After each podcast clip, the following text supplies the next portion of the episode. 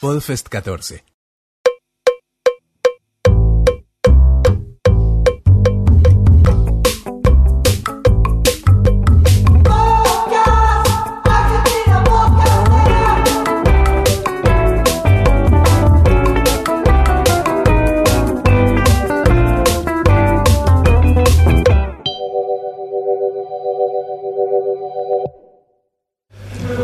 Arrancamos otro mini podcast con algo que a nosotros nos interesó mucho traer a colación, que es la opinión de un oyente y un fervoroso consumidor de podcast.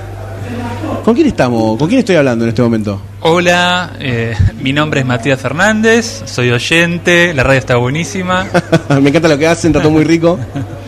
Sí, soy, un re- soy el representante de los oyentes. Sos el representante del pueblo. Sí, como, Como el, este el es un- tribuno de la plebe sería. el Exactamente. Como esto es un podcast democrático, vamos a darle la Me voz al dejaron pueblo. entrar. Exactamente. Em, primero, preguntarte cómo arrancaste a escuchar podcast y por qué. Eh, la verdad que no sé bien por qué. Lo que sí sé es que hace bastante, yo hace unos años tenía un blog de literatura Sí. que se llamaba Hablando del Asunto, que ya no existe más, pero eh, lo mantengo como en un archivo porque hay mucho material que me gusta que esté online. Eh, y me puse a buscar y ya me y vi que ahí en 2008 yo ya eh, recomendaba podcast de literatura. Que, ¿Nacionales? No, no, No, no, del- extra- del eh, de afuera, Unidos, ingleses y yankees, ingleses. porque de acá no había. No había nada. Eh, y me puse a ver la lista y recomendaba podcasts que siguen siendo buenos hoy en día, que son los de The Guardian, los Sí. de New York Times, ese tipo de cosas. Entonces ya en ese entonces ya me interesaba eh, y, los, y los escuchaba en iTunes. En inglés, con lo que yo no tengo una formación de, Claro. de- en inglés, me costaba. Eh, y después, creo que hace un año, dos años, empecé a escuchar ya en el celular, Sí, eh, que es como otra historia. Y totalmente. y medio que me subí justo en este renacimiento Dale, renacimiento, vamos a decir. eh, que tuvo ahora desde este año Sí. a fin desde fin del año pasado y este año bueno empecé básicamente con Gustavo con la Sí. podcast eh, y, y alguno más y pero básicamente empecé a escuchar muchos de afuera y me sirvió eh, para mejorar mi inglés también Eh, Claro. a fuerza de escuchar escuchar escuchar me di cuenta que tengo ahora tengo un buen inglés eh, no tengo no soy fluente hablando Pero puedes, pero eh, puedo escuchar tranquilamente y entiendo todo y, y mejoré muchísimo, entonces ahora puedo escucharlo y no tengo problema. Entonces escucho mucho en inglés y bueno, y ahora... Ya el idioma no es una barrera para consumir podcast, que lo suele ser en algunos Es una barrera, o sea, es una barrera muy fuerte, si- o sea, para mí no, pero si Claro, no, pero hoy no es una barrera para vos. pero si no te querés perder lo mejor que hay de podcast, tenés que tenés que Tenés que más o menos manejarte con el inglés, porque es muy evidente que lo mejor todavía, eh, los- los- las producciones con más recursos Sí, están hechas en inglés. Es muy evidente. Totalmente. Hablando un poco de las producciones en inglés, ya vamos a llegar a lo que es hoy Argentina, seguramente. Sí. Eh, ¿Qué te parece que es lo, lo que está rondando, que está como rompiendo los esquemas del podcast tipo de Kevin Smith, que era como el Eh, podcast, viste, parangón en Estados Unidos, que podcaster, se dedica Kevin Smith a eso. ¿Cuál es el podcast de hoy que te parece que está rompiendo esos esquemas y está presentando cosas verdaderamente nuevas en el formato? Bueno, el, el- no, no voy a decir ninguna novedad. eh, yo me hice muy fan de Serial, que es Sí. una muy, re- muy reciente que todo el mundo escucha y que se hizo de repente muy popular, que es como un spin-off de uh, This American Life. Sí. Eh, para los que no lo escucharon, es un podcast que serializa un caso judicial, un, pibe que está preso por un asesinato que no se sabe bien si cometió o no, y una periodista retoma el caso y en varios episodios eh, va relevando las pruebas de, de- esa causa para ver si es, es culpable como parece o no. Eh, lo que me parece interesantísimo es que retoma no, no, es, no, no es nuevo en sentido estricto, sino que retoma una tradición del periodismo narrativo que ya existe desde hace, Desde no hace sé, un siglo más, ponele, eh, pero que se fue degradando. Bueno, como todo, todo, Todo- se va de, sube, sube y después la decantación después por ahí. Claro, todo tiene su, su pico, su cenit y su decadencia. Y bueno, este periodismo en algún momento cayó en desgracia y ahora esto lo trae de nuevo con, el, con valores que ahora nos resultan interesantes, que que nos cuenten una buena historia, Exactamente. eh, que lo hagan bien, eh, que, que sea entretenido. Son todas cosas que, que no solemos ver en los medios tradicionales que, que se consumen. Totalmente. Yo antes de, además de ser eh, oyente de podcast, antes, antes, ahora ya no tanto, era muy oyente de radio, de AM y de FM, pero fundamentalmente de AM. Todo siempre nacional, no radios online de otros países. No, no, no, era muy, muy oyente de radios eh, argentinas, pero en sentido amplio. O sea, escuchaba muchos programas de radios, no solo mainstream, sino Sí, radios sí, sí. chicas y todo. Pero en algún momento me saturó la radio, porque la, la radio se convirtió como en la hija boba de la tele. Eh, básicamente son personajes que están en la tele y que tienen como un kiosquito en la radio Exactamente. y no tiene como que basta poner a un tipo frente a un micrófono que diga cansadas y, te, y grite y hable de, la, hable de la tele, de lo que pasa en la tele. Y es todo un, todo un grupo de cosas que, que a mí como oyente me saturó. Eh, Sí, además hay cierto, en algunos programas, ¿no? No, no vamos a generalizar, pero en algunos programas hay cierto cierta falta de respeto por el oyente a veces en tratar algunos temas que quizás no son o para el horario o no son de un consumo Sí. radial masivo.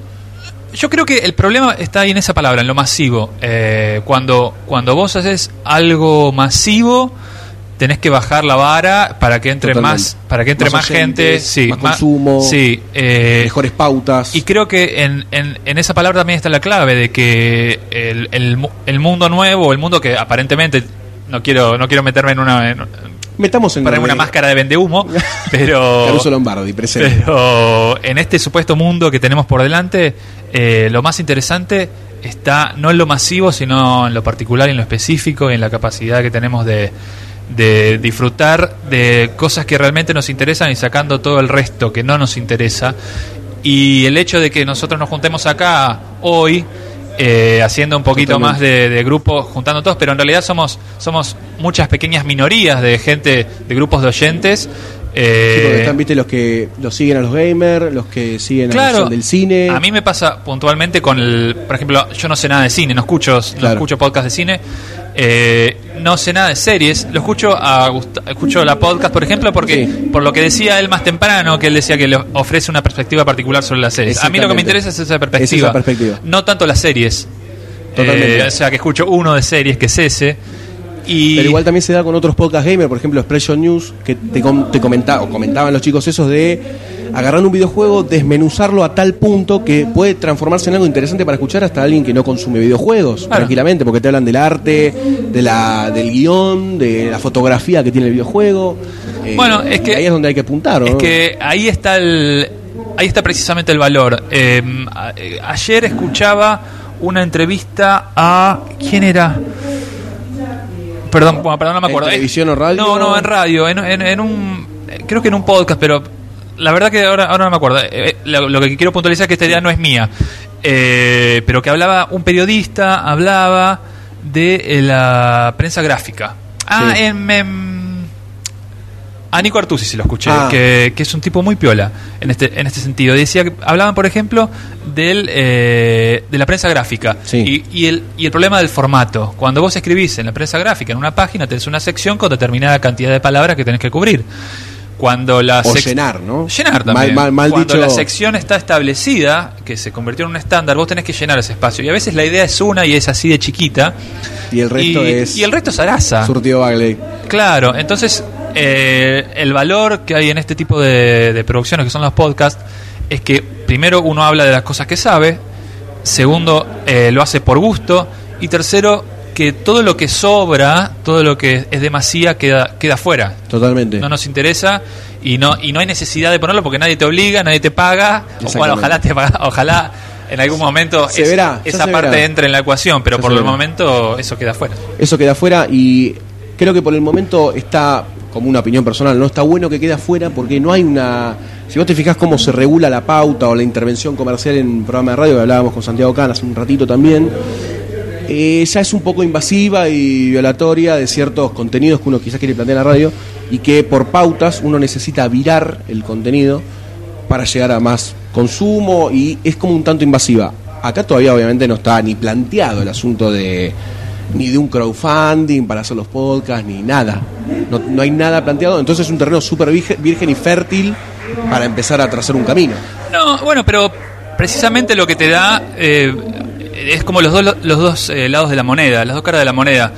Digo, vos haces un podcast porque te gusta y vos no vivís de ese podcast. Totalmente. Entonces, si viene mañana Juan de los Palotes y te dice, y loco, te ofrezco 500 mangos, pero por esto, esta publicidad con estas características, y vos decís, a mí 500 mangos, por suerte, porque si hago un podcast es porque Es porque- pertenezco a, cierta, a cierto estamento social eh, medianamente privilegiado que 500 mangos no me va a cambiar mi vida de acá a fin de mes y la verdad que si tengo que vender mi alma o hacer algo que no me gusta por 500 mangos no lo voy a hacer porque no me, no me interesa. Si me ofrecía 10 lucas, bueno, te digo, Lo pensamos por lo menos un poquito más. te doy, toma, te doy la llave, te doy la contraseña, subilo vos lo que quieras. Pero, pero bueno, por los números que se maneja la publicidad en, en radio y lo que potencialmente podría llegar a ser podcast, eh, creo que tendría que ser una oferta eh, muy interesante y en, y en última instancia uno tiene la prerrogativa de decir, mira, esta, esta publicidad o esta mención o esta palabra que tienen los yankees que es endorsement, viste, como, Sí. como esta, este visto, eh, este apoyo público que yo voy a hacer de tu producto, lo voy a hacer en estas y en estas condiciones y si no, no lo voy a hacer porque quedo pegado en algo que, Que no- realmente no, me interesa. Claro, no te suma, no te interesa participar. No gano nada. Exactamente, exactamente. Y una pregunta interesante que surgió o que surgió en, el evento es eh, esto de si el podcast puede llegar a introducirse como contenidos enlatados o como contenidos producidos para radios genéricos o es algo que realmente no van de la mano, la radio y el podcast. Es algo que en algún, en algún lugar tiene un punto en común, más allá de ser un programa grabado con voces, eh, que te juntás, que tenés cierta interacción social a través de los micrófonos, y hay un audio, y hay un oyente, más allá de todo eso. Mira, yo creo que eh, mm, eh, también estamos generalizando, pero eh, el camino inverso es mucho más sencillo. La- muchos programas de radio terminan distribuyéndose en formato podcast, que es como darle una nueva vida al programa de radio, que eh, es, es tan efímero que se termina perdiendo.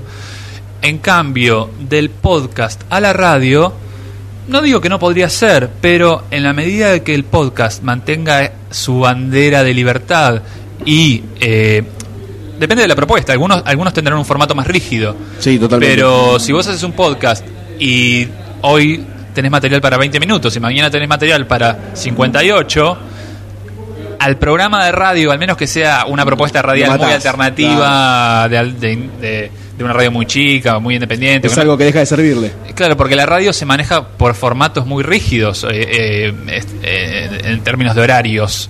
Entonces lo veo difícil y me parece que eh, en la medida que la, la- la conectividad mejore y sea un poco más interesante de la que tenemos ahora, que es bastante Que bastante, que bastante nada, ¿no? Sí. Eh, ya no va, no, no va a ser tan necesario. Yo no, no tampoco pienso que la radio vaya a desaparecer ni que tiene No, tenga, para nada. tenga que desaparecer, porque No, porque hay muchos programas interesantes también de. pero de sí creo que eh, el, el podcast y la radio quizás se bifurgen un poquito más eh, de acá a un tiempo. Si es que el podcast, estamos hablando como siempre de la espuma de la espuma. Totalmente. Porque, El humo, seguimos haciendo humo. pero somos optimistas y como, como nos gusta esperamos que, que sea así, que crezca y que se que termine convirtiendo en algo más interesante. Totalmente, totalmente. Bueno, y esa es un poco la idea, diste en un clavo que quería introducir, que es si es este, mm, que atrás de grabar un podcast o juntarte con gente que conoces, que quizás sabes o no tanto por ahí de un tema, pero como no sé si tuviste la oportunidad de escuchar a los chicos, etcétera, Sí. que por ahí graban un podcast que ellos no, no- ni siquiera consideraban de humor, eran como unas charlas informales entre ellos que se iban generando y que de rebote generan un contenido con mucha identidad, que se, la gente se ve reflejada en ese contenido, eh, en cómo lo consume, cuándo lo consume, con quiénes lo consume, en qué, en qué medios, etcétera. La pregunta es, ¿hay alguna suerte de filosofía atrás de grabar un podcast un poco más profunda que juntarse a grabar de algo? te, te tiene que, porque por ejemplo los testimonios de Casals eh, y de los chicos de Checkpoint, también que el- como uno de los consejos para alguien que va a grabar un podcast es que te guste lo que haces, que lo disfrutes y el resto seamos libres, ¿viste? seamos libres y el resto no importa nada. Bueno, es que yo no, no creo que el- sea el resto seamos libres, sino que la premisa principal es seamos libres. Seamos libres. Eh, porque eh, yo, por ejemplo, por, por una particularidad mía, por mis gustos o por mi por mi formación, ponele, yo eh, eh, tengo una, una formación universitaria y aprendí que, por ejemplo, algo que me quedó muy grabado a en mí cuando estudio, cuando desarrollo algún tema es, a mí, por ejemplo, no me interesan las cosas, cuando vos me decís, este vaso no es alto, no está lleno y no flota en el aire. Entonces, lo que no es, a mí no me interesa. Me interesa lo que es. Entonces, cuando en un programa, cuando en un podcast se, se ponen a. Estoy escuchando y se ponen a hablar de eh, todas cosas eh, laterales del- de, la propuesta inicial o, o cosas que no vienen, al- no vienen a cuento Sí. o se ponen a divagar, a mí ya esa propuesta en ese momento Deja de no me interesa. No me interesa porque. eh, el lado positivo de, de la, de que me cuenten una historia o de la descripción de un objeto ya para mí no tiene tanto sentido. Pero ese soy yo y me doy cuenta que a mucha otra gente todo eso sí le divierte y le parece importante y le parece relevante. Entonces eh, es fundamental esa idea de libertad y de encontrar tu propio público. Totalmente. Eh, en la medida, eso es eh, es como un feedback directo, porque no, no es la radio de la gente, la, la señora que te deja un Hola, mensaje, la radio está pero muy lo buena. vas a ver en las estadísticas. Si, un día, si de un día para el otro no te escucha nadie, vos vas a decir, bueno, mi propuesta capaz que no está llegando a la gente que yo quisiera llegar, y capaz que no te importa, y vos eh, se- te interesa hacer ese producto a, a pesar de los oyentes que tengas o no tengas. Entonces creo que la, la premisa inicial es la libertad y el, y el placer de, de- de lo que vos es, que obtengas de lo que estás haciendo. Lo digo como oyente también. Sí, sí, como oyente la verdad que es, eh, es lindo escucharte hablar así también porque uno cuando graba, yo no soy ni locutor ni nada, obviamente soy un estudiante de arquitectura que le gusta el cine, habla de vez en cuando, con sus errores, sus falencias, pero se junta con amigos y habla. Eh, y dentro de eso está bueno escucharte hablar a vos porque seguramente lo que vos sentís ahora es lo que siente mucha gente que por ahí comparte a veces cosas con uno Ajá. a través de un MP3, que es algo tan virtual que todavía no, yo no lo logro comprender del todo. Eh, y la verdad que es muy lindo escucharte hablar así. Y quería preguntarte algo que va de la mano con todo esto, es ¿por qué no grabas un podcast de algo? Eh, lo, lo voy a lo voy a hacer es por un tema exclusivamente personal. Yo estoy terminando mi carrera universitaria. La- este año ya terminé de cursar, me quedan unos poquitos Uno- unos finales. unos exámenes para ¿Qué dar. Letras. Y ya estoy bastante huevón, eh, ya tendría que haber terminado. Tuve programas de radio cuando era más chico, hice, hice mil cosas. Pero ¿Te bueno, interesaría meterte en algo? tengo un proyecto, tengo un proyecto para hacer algo. Ah, no podemos decir más nada. Es que no quiero decir porque no, no es que sea un secreto. no vender humo. Pero la verdad, a mí me interesaría hacer algo. A mí me interesan mucho los podcasts de características documental. ¿Viste esos que vos escuchás? Sí. Y, y te cuentan una historia. eh, me interesa recuperar historias de. No sé, que, que- que- esos que agarran un libro y rescatan una historia y van a buscar testimonios y, y tienen sonidos de, de- de la calle. Sí. Y me interesa ese, ese registro. No me interesa tanto eh, ponerme yo frente a un micrófono Y opinar hablar. sobre algo. No me, claro, el tema de la opinión a mí no me, No te no mueve. me llega, no me llega. Eh, me interesa producir algo. Entonces eh, tengo una idea sobre eso. Necesito encontrar uno o dos personas que me banquen, que me ayuden. Y bueno, si, si tengo suerte lo haré, lo haré en 2015, si, si puedo. Una grata, una grata sorpresa. Eh, bueno, yo quería agradecerte por habernos prestado estos 20 minutos, que la verdad que nos gustaría... Vine a las 4 de la tarde. Vine- Quiero sí, que yo quiero destacar muchas cosas sobre 4 vos. menos 10 llegué. Viniste 4 menos 10, Sí. más, menos pun- más puntual que nosotros. Primero. Segundo, nos bancás desde el primer día. Bueno, puede ser. Me lo, me, Sí, me sí. lo, me lo voy a poner Te- ponete- exactamente, colgate la medalla de honor, colgatela porque la verdad que eh, para nosotros esto es tan importante como todo lo que dijiste vos ahora, es, es un gran resumen de lo que nosotros sentimos al hacer todo este evento. De juntarnos, hablarnos, compartir, eh, empezar a entrecruzar experiencias, obviamente enriquecernos y mejorar, tomar lo que uno da. A mí la verdad que me, me impresiona mucho todo lo que hicieron, ¿eh? no solo la, la web y todo eso, sino llegar acá a este, a este No, centro no cultural. el despliegue es, es muy impresionante, además porque lo hicieron por, por gusto y por placer y la movida y hace un mes que vienen armándolo, eh, en serio es muy impresionante. Eh, yo eh, entre, entre muchos de mis trabajos hice eventos y hice eventos muy grandes y cosas y la verdad que está bueno, la verdad que Hacemos lo que podemos. ah, eh, da, da mucha alegría. Bueno, muchas gracias Mati y esperamos tenerte nuevamente en algún episodio.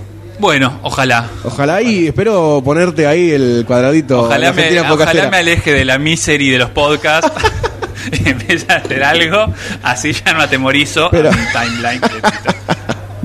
Bueno, te agradezco mucho y ¿querés dar tu Twitter a ver si la gente quiere seguirte para Ma- eh, mi Twitter es mi nombre, Matías Fernández. Perfecto, un hombre pragmático. Sí. Bueno, muchas gracias por estar aquí. Gracias a vos.